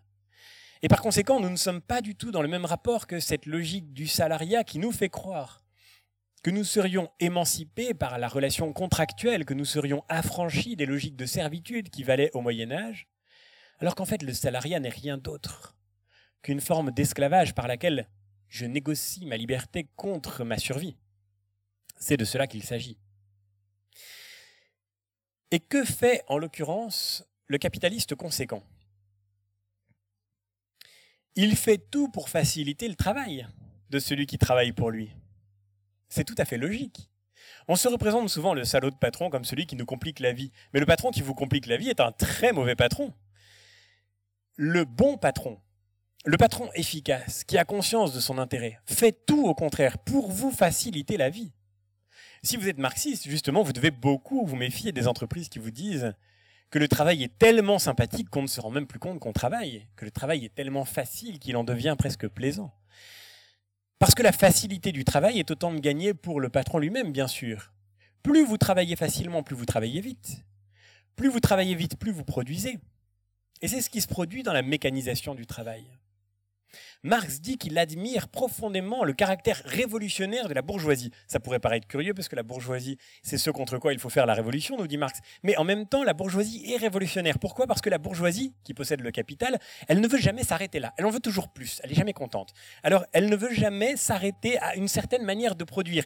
Elle passe son temps à regarder comment on pourrait faire mieux. Elle envoie des armées de consultants dans les entreprises qui sont chargés d'analyser les process pour voir comment on pourrait faire plus avec moins, faire plus rentable, plus efficace, plus productif. Le propre d'une entreprise, c'est que elle doit vendre ce que vous avez produit, mais elle doit vendre ce que vous avez produit après l'avoir acheté sous la forme de votre travail plus cher qu'elle ne l'a acheté. C'est cette marge qui lui permet de survivre. C'est cette marge qui fait sa raison d'être. C'est ce qu'on appelle, avec Marx, la plus-value. Et c'est là qu'est l'usurpation. C'est là qu'est la supercherie. Vous produisez quelque chose qui a coûté un certain prix à votre entreprise, puisque vous êtes salarié par elle, mais l'entreprise va vendre ce que vous avez produit plus cher que ça ne lui a coûté. Sinon, ça n'est pas une entreprise. Le principe d'une entreprise, c'est, vous avez vu qu'aujourd'hui le sujet était sur la table, de savoir comment on définit une entreprise dans le droit français. Enfin, le principe d'une entreprise, fondamentalement, c'est de réaliser des profits, c'est-à-dire de faire une marge. Parce que c'est cette marge qui fait qu'elle est viable et durable à long terme. C'est cette marge qui fait qu'elle peut continuer à se développer, continuer à se déployer. C'est là qu'est le caractère révolutionnaire de l'économie capitaliste. Elle en veut toujours plus. Elle n'est jamais contente. Elle ne se dit jamais c'est bien comme ça, on continue, on change rien. Elle veut toujours tout changer. Et c'est la raison pour laquelle le capitalisme a fait faire tant de progrès à l'humanité en si peu de temps. On a fait plus de progrès techniques sous la domination de la bourgeoisie que l'humanité n'avait fait pendant des millénaires d'Antiquité et de Moyen Âge. D'un seul coup, on s'est mis à inventer une série de processus, de procédés, de machines, de méthodes de production qui fait que aujourd'hui, on produit beaucoup plus avec beaucoup moins de temps et beaucoup moins d'efforts. Mais est-ce qu'on travaille moins? Bien sûr que non. Un ouvrier qui travaillait il y a un siècle avait peut-être besoin de travailler 8 heures pour pouvoir obtenir la valeur nécessaire à la survie de sa famille. Aujourd'hui, avec l'amélioration technique, mettons qu'il n'ait plus besoin que de 5 heures de travail pour produire le même type de produit, la même quantité de biens, c'est-à-dire le même équivalent de valeur nécessaire à sa survie. Mais il travaille toujours 8 heures, peut-être même 9 heures. Il travaille toujours autant qu'avant en tous les cas l'intervalle entre le temps de travail qui est nécessaire à sa survie et le travail total qu'il effectue, c'est ce que Marx appelle le surtravail, la plus-value. C'est l'augmentation de la plus-value qui vient conforter les marges de l'entreprise capitaliste. Et donc, le principe du travail, vous voyez, c'est si nous continuons à travailler malgré la mécanisation, c'est bien qu'il y a une exploitation quelque part, dit Marx. C'est bien qu'il y a quelqu'un qui profite c'est bien qu'il y a un profit qui se trouve réalisé puisque nous avons inventé des robots et nous continuons de travailler. Nous faisons dix fois plus vite qu'avant et nous continuons de travailler toujours autant. C'est bien qu'il y a quelque part dix fois trop de travail qui se loge dans cet écart, dans ce surtravail. Il y a donc, en fait, dans le fait que nous continuons de travailler autant, quelque chose de symptomatique. Quelque chose qui nous révèle d'une manière ou d'une autre que nous ne travaillons pas pour survivre. Parce que si nous travaillons pour survivre, vous le voyez tous parfaitement bien, nous, travaillerions aujourd'hui beaucoup moins. Si nous nous contentions de ce dont nous avons besoin pour survivre, si nous nous contentions de ce que nos grands-parents, nos arrière-grands-parents avaient pour vivre et pour survivre, eh bien aujourd'hui, on pourrait se dire qu'avec les méthodes de production contemporaines, en allant beaucoup plus vite, nous pourrions travailler beaucoup moins. C'est même pas aux 35 heures qu'on serait, c'est aux 5 heures par semaine. C'est-à-dire que, en théorie, voyez, si on regarde dans tous les métiers, il y a dix fois moins d'agriculteurs aujourd'hui qu'il y en avait il y, a, il, y a, 100 ans. On devrait donc, sur le plan du travail agricole, travailler dix fois moins. Mais en fait, non, rien n'a changé, on travaille toujours autant. Et c'est donc qu'il y a quelque chose qui cloche dans notre première réponse possible. Quelque chose qui cloche. Alors peut-être faut-il déclarer la guerre au patron? J'espère qu'ils me pardonneront s'il y en a dans la salle. Mais malgré tout, tentons d'affirmer jusqu'au bout la cohérence de ce principe. Et nous pouvons le faire avec un philosophe qui ne s'est pas beaucoup illustré sur le plan des, des, conquêtes sociales, mais qui pourtant a eu l'occasion de s'engager sur le sujet dans un texte assez étonnant, assez original. Il s'appelle Bertrand Russell. Russell était d'abord un, logicien, c'était d'abord un, un, un, très grand logicien d'ailleurs, qui, encore une fois, je, le redis, n'a pas fait du travail son, centre absolu d'études. Mais Russell, constatant que nous continuons à travailler alors même que nous avons des moyens de production qui sont de plus en plus sophistiqués, s'étonne de cet écart et va jusqu'au bout. Nous avons appris que la paresse était la mère de tous les vices. Et au fond, peut-être y a-t-il eu dans l'histoire de l'humanité un moment où le travail était tellement nécessaire pour survivre qu'il était nécessaire de propager dans la population l'idée que la paresse était très mauvaise. Nous avons aussi, reconnaissons-le, appris que la paresse était la mère de tous les vices, parce qu'il y a peut-être eu un moment dans l'histoire de l'humanité où il y avait tellement d'esclaves qu'il fallait leur apprendre que travailler c'était bon, moralement nécessaire, parce que sinon, évidemment, ils allaient s'arrêter là. Il y a dans la morale du travail, dit Bertrand Russell, une morale esclavagiste, quelque chose comme une répétition permanente qui nous dit qu'il faut travailler, que travailler c'est bien, que travailler c'est vertueux, que la paresse c'est très mal, que l'oisiveté c'est très dangereux. Et cette morale esclavagiste est peut-être totalement dépassée aujourd'hui. Il faut le considérer. Et Russell écrit donc ce petit texte un peu provocateur, mais très sérieux, qui s'appelle Éloge de l'oisiveté. Le travail est en effet l'occasion d'un discours moral. Mais le travail est d'abord une servitude. Et que le travail est une servitude, c'est ce qui se prouve aisément par le fait qu'il a très longtemps été délégué aux esclaves. Mais au moins les Grecs qui faisaient travailler des esclaves, et la philosophie doit toujours porter la culpabilité d'avoir, avec Aristote, justifié l'esclavagisme. Mais au moins les Grecs qui, faisaient travailler des esclaves, ils étaient cohérents avec eux-mêmes. Ils étaient surtout extraordinairement honnêtes. Les Grecs reconnaissaient qu'il est infiniment meilleur de ne pas travailler que de travailler.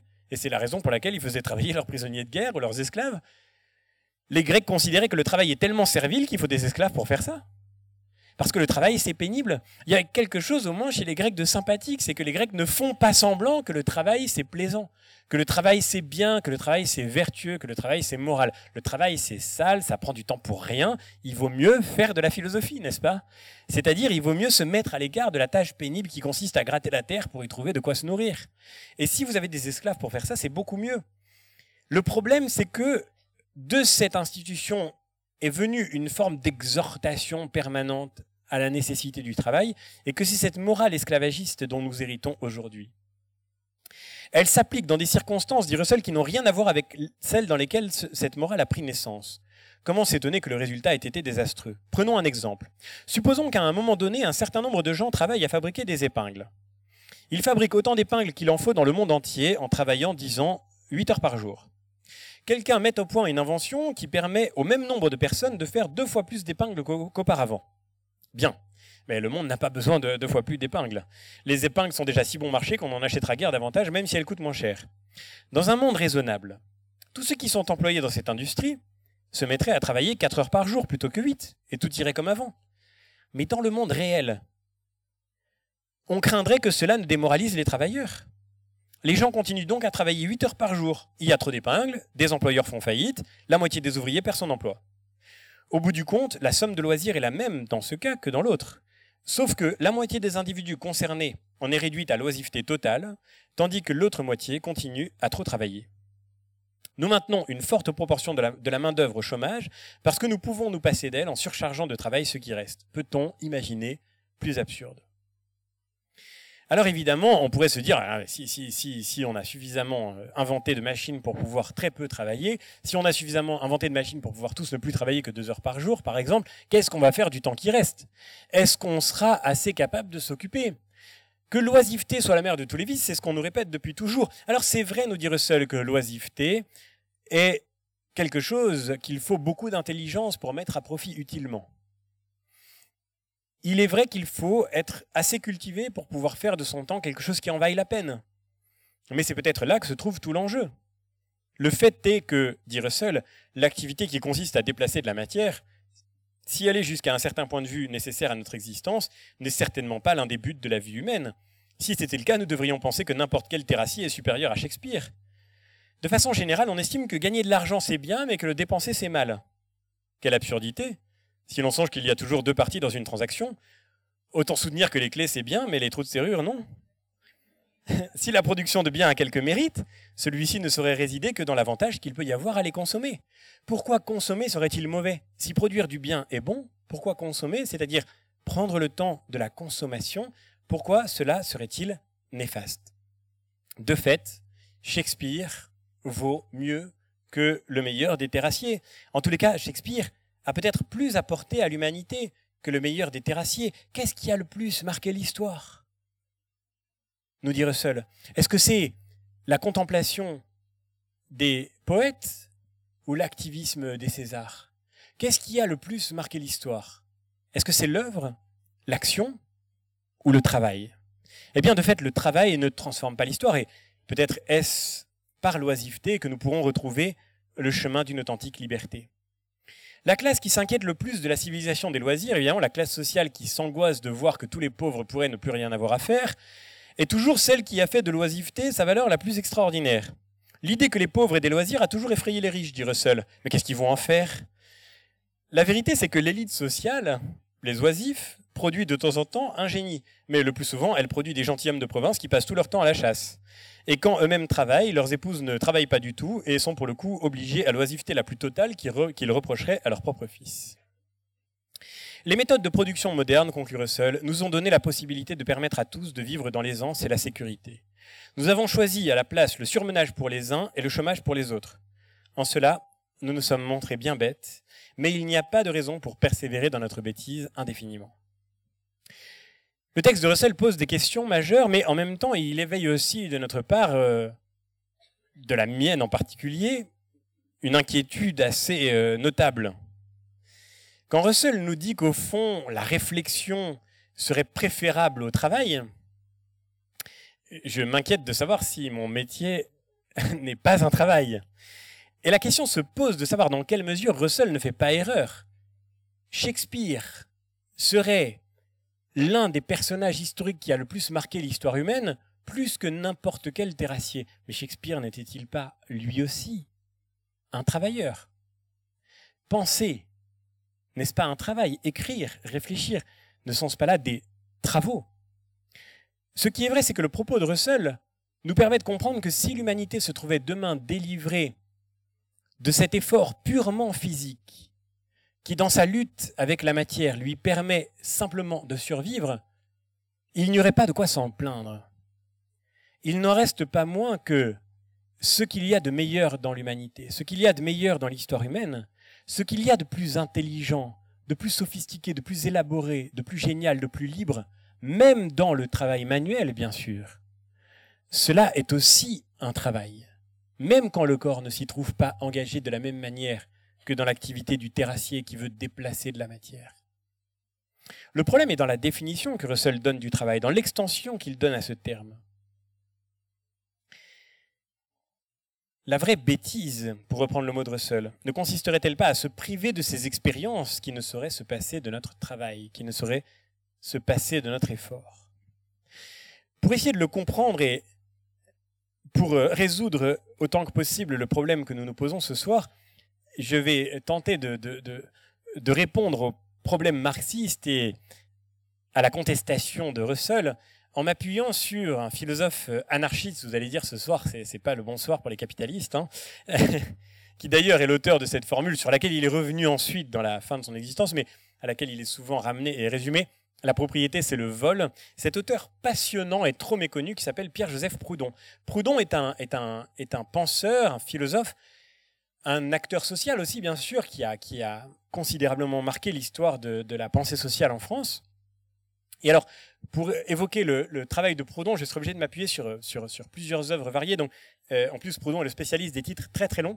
Donc, je ne vais, pas rapporter chaque extrait à son titre. Je vous rappelle que vous pouvez retrouver les textes que nous citons sur le site ou dans l'application. Et en particulier pour Proudhon, il y a tellement d'extraits dispersés, enfin, qui, viennent d'œuvres variées, que je vais me contenter de parler de l'œuvre de Proudhon dans sa, globalité, même si c'est difficile parce qu'elle a, un peu varié dans, dans son itinéraire. Mais malgré tout, il y reste quelques constantes majeures, notamment quand il est question du travail. Que nous dit Proudhon? La philosophie de Proudhon est d'une incroyable fécondité, me semble-t-il, pour résoudre la difficulté à laquelle nous sommes confrontés. Proudhon nous dit que le travail a une forme de dualité.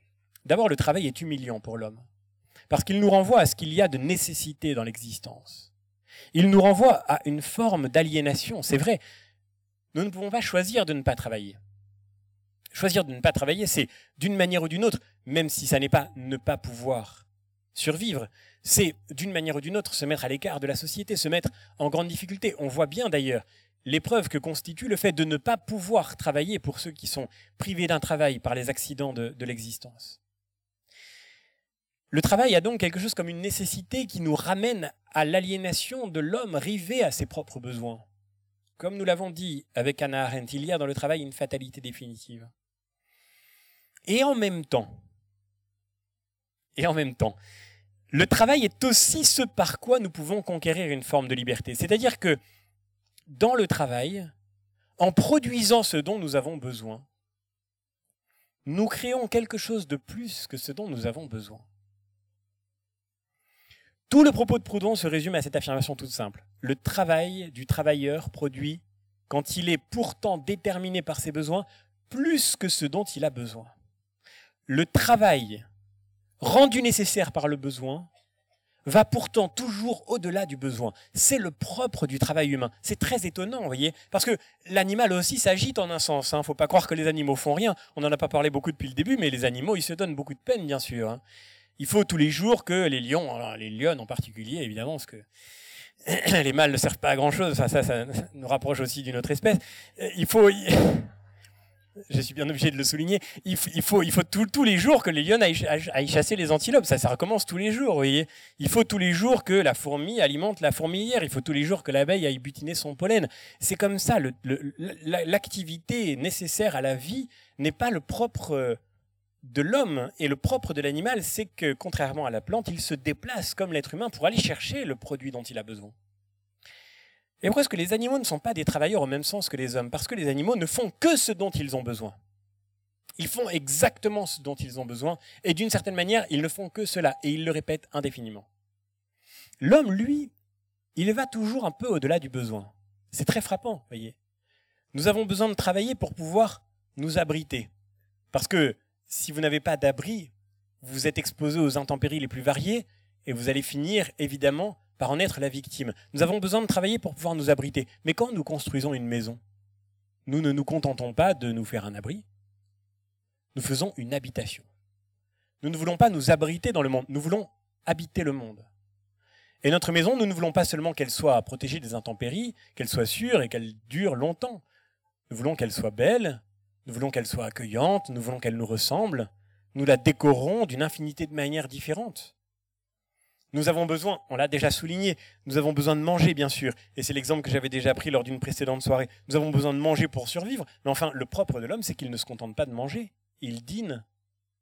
Et nous entourons le moment de notre alimentation d'une somme de rituels, d'une somme de décoration, d'un ornement particulier qui fait que même dans le repas le plus modeste et le plus simple, on ne se contente pas de manger. Et on apprend à raison aux enfants à ne pas dire je vais manger. Manger, ça n'est pas le propre de l'homme. Le propre de l'homme, c'est qu'il fait en mangeant plus que manger. Nous ne nous contentons jamais exactement de ce dont nous avons besoin. Nous allons toujours un peu au-delà. Et ce qui est très curieux, c'est cette tension très profonde. Sans doute, nous ne travaillerions pas si nous n'en avions pas besoin. Mais en travaillant, nous faisons plus que satisfaire nos besoins. Et c'est ce qui fait le propre, encore une fois, de l'expérience du travail humain. L'homme ne fait rien selon la nature, écrit Proudhon. C'est, si j'ose m'exprimer de la sorte, un animal façonnier. Rien ne lui plaît s'il n'y apporte de l'après. Tout ce qu'il touche, il faut qu'il l'arrange, le corrige, l'épure, le recrée. Pour le plaisir de ses yeux, il invente peinture, architecture, les arts plastiques, le décor, tout un monde de hors-d'œuvre, dont il ne saurait dire la raison et l'utilité, sinon que c'est pour lui un besoin d'imagination, et que cela lui plaît. Le travail, donc, produit toujours plus que le besoin. Et c'est le propre de l'existence humaine. C'est ce qui le caractérise. C'est ce qui fait une forme de libération dans le travail. Ce qui fait que nous ne sommes pas les esclaves de nos besoins, c'est que en travaillant, nous produisons plus que ce dont nous avons besoin. Et c'est là que l'anarchiste Proudhon, anticlérical notoire, se fait le défenseur dans un texte qui s'appelle Traité sur la considération de l'utilité du dimanche, se fait le défenseur du dimanche. Parce ne faut pas croire, hein, c'est pas qu'aujourd'hui que le dimanche est contesté et qu'on dit que ça marcherait beaucoup mieux si on travaillait aussi le dimanche et si on consommait aussi le dimanche. C'était déjà le cas à l'époque de Proudhon. Et Proudhon écrit à un évêque pour lui dire, vous devriez défendre le dimanche. Non pas pour euh, votre religion, mais défendre le dimanche pour l'humanité même des hommes. Parce que le propre du travail humain, c'est qu'on travaille plus que ce qu'il faut pour satisfaire ses besoins. Et ce plus s'appelle le dimanche. On travaille pour qu'il y ait un jour où ne pas travailler on travaille pour créer un espace pour la liberté. On travaille pour créer un jour où il soit possible d'éprouver une forme de luxe, de supériorité à l'égard du besoin. Et ça s'appelle le dimanche. Un jour qui échappe à l'économie, un jour qui résiste au marché, un jour qui n'est pas fait pour travailler. Il faut travailler un peu plus chaque jour pour gagner son dimanche. Mais ce dimanche gagné est toute l'humanité de l'homme. Toute l'humanisation de l'homme passe par ce loisir, passe par le jour férié. Alors bien sûr, et Proudhon le sait, et il le dit dans ce texte étonnant dans lequel il revient sur la manière dont Moïse a imposé lui aussi la résistance d'un jour férié au milieu de la semaine, au fond, c'est toujours la cupidité, l'envie d'en avoir toujours plus, l'envie de travailler toujours plus pour pouvoir produire toujours plus, qui finit par nous enfermer paradoxalement dans l'esclavage. Nous devenons esclaves quand nous ne savons plus dominer notre propre travail. Nous devenons esclaves quand le travail devient le maître de nos vies. Par le dimanche, nous disons que le travail est une nécessité dans nos vies, mais que nous travaillons assez pour qu'il ne soit pas tous les jours absolument nécessaire. Par le jour férié, nous disons que nous sommes des hommes, c'est-à-dire autre chose que des brutes, que des bêtes qui travaillent sans trop penser parce que c'est la fatalité qui le veut. C'est tellement nécessaire, nous dit Proudhon, de sauver ce jour qui témoigne de notre propre humanité. Le travail fait plus que le produit du travail. Le travail fait plus que répondre à son besoin le travail fait plus que le produit du travail. C'est encore plus étonnant comme affirmation. Le travail fait plus que le produit du travail. Puisque le dimanche, c'est le jour qui marque l'humanisation de l'homme, on voit que le travail humain fait, en fait, l'humanité de l'homme. Et ainsi, nous dit Proudhon, fit fabricando faber. On connaît cette euh, maxime, c'est en forgeant qu'on devient forgeron. Fit fabricando faber dit la même chose en latin, c'est-à-dire le fabricateur se fait en fabriquant.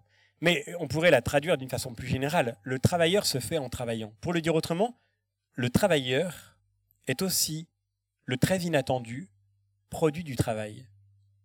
En travaillant, nous nous produisons nous-mêmes. En travaillant, c'est vrai, nous nous accomplissons nous-mêmes. Entendons-nous bien, on ne travaille pas pour s'accomplir. Mais en travaillant, on s'accomplit. On travaille pour satisfaire ses besoins, parce qu'on n'a pas le choix, parce qu'il faut bien satisfaire ses besoins. Mais il se trouve qu'en travaillant, nous accomplissons en nous des facultés essentielles qui vont bien au-delà de la satisfaction des besoins. En travaillant se réalise en nous quelque chose de spécifiquement humain. En travaillant, nous développons un savoir-faire particulier, un savoir-faire spécifique. Nous développons une expérience et cette expérience acquise, elle s'incorpore à nos corps. Le travailleur qui fait quelque chose avec la main, on dit qu'il se fait la main avec la chose qu'il travaille il se fait la main. Magnifique expression. C'est-à-dire, il sculpte d'une certaine manière sa propre main en travaillant les choses à la main. Et ceci est vrai de n'importe quel travail, même du moins manuel des travails. Tout enseignant sait qu'il faut des années pour se faire la main comme enseignant, c'est-à-dire pour se faire à son propre travail et pour accomplir en soi un talent qui vous soit propre et qui vous permette vraiment d'être ce que vous êtes dans votre propre travail et d'être à ce que vous faites. Le travailleur se fait en travaillant. Fit fabricando faber. C'est vrai individuellement et c'est vrai collectivement, bien sûr. C'est vrai dans l'histoire de l'humanité, nos corps sont aussi le produit du travail de toutes les générations qui nous ont précédés. C'est ce que dit Engels, voyez, décidément, l'un des, l'un des, l'un des plus proches auteurs de Marx, qui a écrit avec lui un certain nombre de textes majeurs. Engels a écrit un texte très étonnant qui s'appelle Le rôle du travail dans la transformation du singe en homme. Dans une interprétation purement matérialiste de l'histoire, fidèle à la perspective marxiste, purement matérialiste, Engels tente de montrer comment c'est en travaillant la matière que l'homme s'est fait la main, c'est-à-dire cette main humaine tellement étonnante, d'une agilité inouïe qui distingue, comme vous le savez, l'homme des grands singes qui seraient les plus proches de lui, c'est-à-dire que la main humaine par le fait que le pouce est rétractable, par sa souplesse, par son agilité, par son ouverture à une infinité d'usages, par le fait qu'elle ne sert jamais, plus jamais, après la petite enfance, aux contraintes de la locomotion, et que par conséquent elle peut prendre, qu'elle peut saisir, qu'elle peut déplacer, qu'elle peut construire, qu'elle peut créer, qu'elle peut fabriquer des outils, cette main humaine est un miracle. Et le mot vient de Engels, qui pourtant est matérialiste. La main humaine est un miracle. Mais d'où vient ce miracle? Eh bien, il vient du travail c'est par des millénaires de travail que la main humaine s'est ouverte à l'infinité des possibles. Et nous héritons notre propre corps, et notre main par exemple en particulier, mais aussi notre esprit sans aucun doute. Nous héritons notre propre être d'humain de l'histoire du travail, de l'héritage du travail qui s'est incorporé peu à peu à toutes les générations qui nous ont précédés. Fit fabricando faber. Le travail humain fait toujours plus que satisfaire un besoin il produit toujours plus que le besoin auquel il est censé répondre, et par exemple, dans ce plus, il y a le travailleur lui-même, il y a l'homme au travail. Au fond, d'où nous vient l'homme? D'où vient l'humain? D'où vient l'intelligence humaine? Qu'est-ce qui a bien pu éveiller l'intelligence humaine? Ce qui éveille l'intelligence de l'homme, c'est d'abord cette rencontre préoccupée avec la matière, qui cherche à se satisfaire. C'est le fait que l'homme ait besoin de s'orienter dans un monde où son instinct ne le guide pas, pour pouvoir y trouver de quoi survivre et de quoi subsister dans le monde. Ce qui a éveillé l'intelligence humaine, c'est d'abord le travail. Au fond, nos concepts les plus abstraits, les plus philosophiques, nous dit Proudhon, ils nous viennent finalement de l'usage de nos outils, de nos instruments. Ils nous viennent des réflexions que nous avons dû faire autrefois pour résoudre des problèmes très pratiques et très concrets. Et c'est sur le modèle du travail que nous avons formé nos idées les plus conceptuelles et les plus théoriques. L'intelligence humaine elle-même est le résultat du travail. Pour le dire autrement, tout ce qui fait notre liberté est venu de cette aliénation. Tout ce qui fait notre développement est venu de cette condamnation qui nous rive à nos besoins et qui s'appelle le travail. Et puis soulignons peut-être une dernière chose dans cette dimension proprement humaine qui fait que le travail humanise l'homme. Il y a bien sûr dans le travail ce qui nous lie à la société des hommes, ce qui nous relie aux autres d'une manière directe ou indirecte. Et bien sûr, Marx a raison de considérer que les excès de la spécialisation des tâches, que les excès de la division du travail, que l'organisation scientifique du travail qui prévalait dans le monde industriel, et qui fait qu'un homme est relégué à une toute petite parcelle du travail global sans qu'il puisse comprendre de quoi il s'agit vraiment, Marx a raison de dire que cet enfermement de l'homme dans une tâche purement mécanique a quelque chose d'aliénant, de déshumanisant qui nous prive justement de la société des hommes. Mais dans le travail, dans l'essence même du travail, dans l'essence du travail humain qui justement suppose au sens de Proudhon l'engagement du corps et de l'intelligence, il y a ce par quoi nous pouvons produire ce qui nous reliera aussi à la société des autres. Pas de meilleur texte, pas de plus beau texte sur la fécondité du travail que ce passage de Terre des Hommes dans lequel Saint-Exupéry parle de la mort de Mermoz. Des camarades comme cela, on ne s'en fait pas. On ne se fait pas de vieux camarades. On ne se crée pas de vieilles amitiés, dit Saint-Exupéry. Le travail commun, le travail partagé, l'expérience commune de cette lutte avec le réel, pour pouvoir aller jusqu'au bout de la mission, pour pouvoir livrer le courrier, cette expérience-là a formé un lien entre les hommes qui fait toute la valeur authentique du travail et toute sa valeur humaine. C'est ce que nous dit fondamentalement ce passage euh, magnifique de, Saint-Exupéry, mais c'est ce que nous dit aussi tout travail authentiquement vécu. Telle est la morale que Mermoz et d'autres nous ont enseignée, écrit Saint-Ex.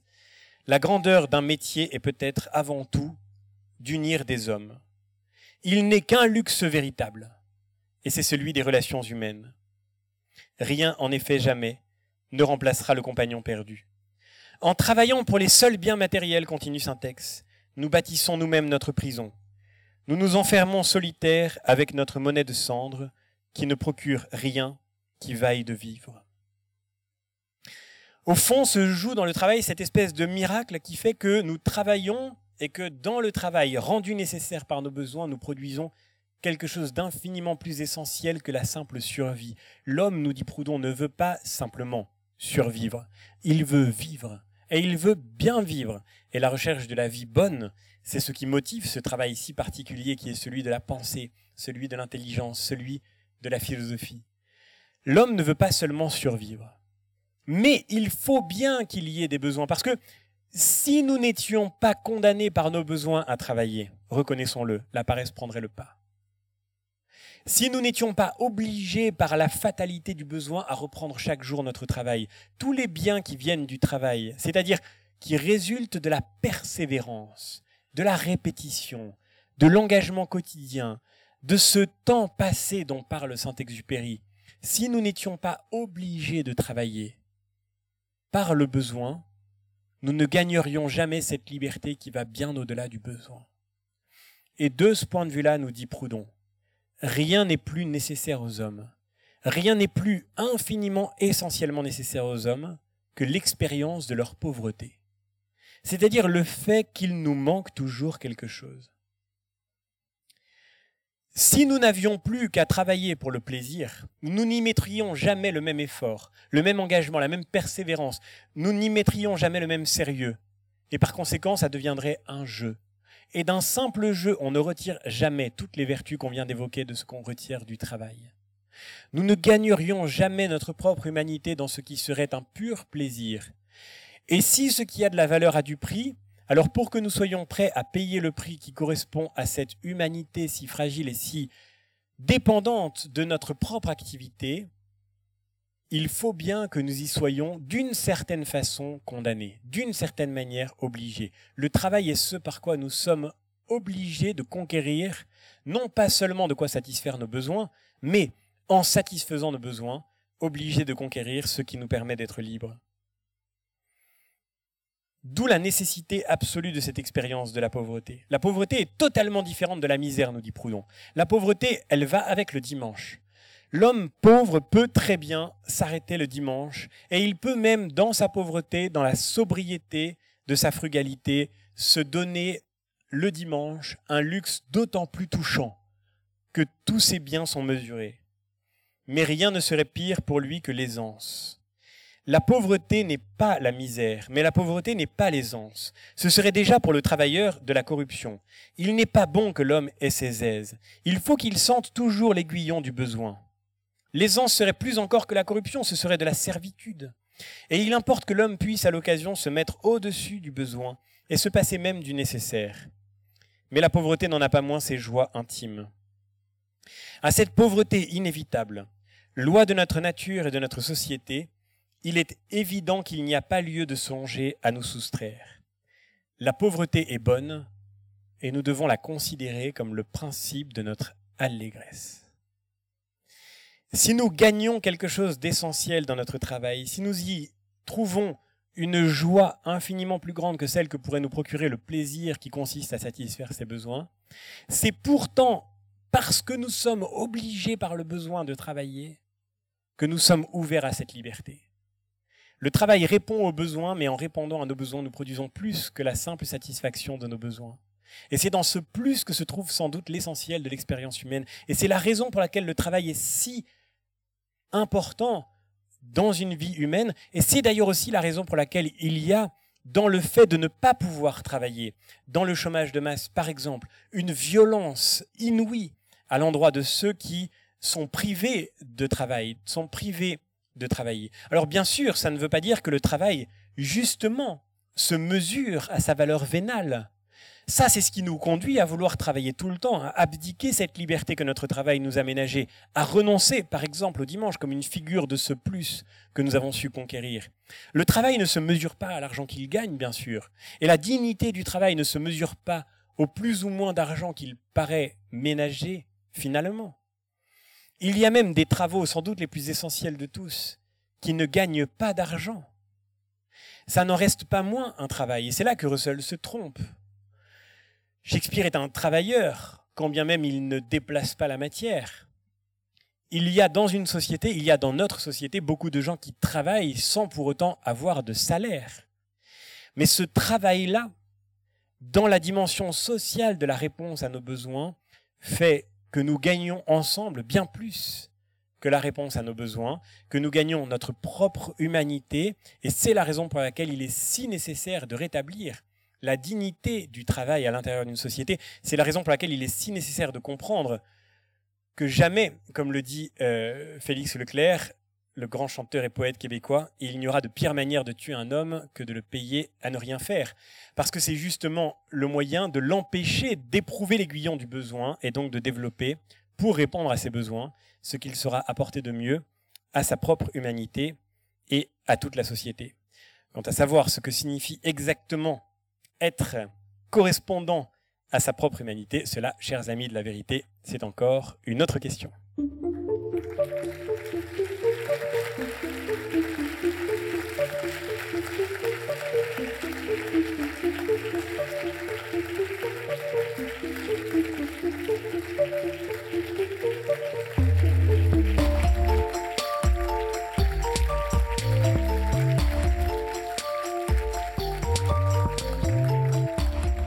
Merci infiniment. Juste une toute petite annonce, il y a une personne qui a perdu sa carte d'identité en entrant. Si vous retrouvez une pièce d'identité, je n'ai pas le nom exact, mais n'hésitez pas à venir voir euh, une des personnes de l'équipe à la sortie. Merci encore à toute l'équipe Filia. Pour ceux qui voudraient continuer à réfléchir, on se retrouve dans le, le petit café d'en face à la sortie. Et on se retrouve bien sûr dans 15 jours pour notre prochaine soirée sur le thème qui est normal? D'ici là, travaillez bien.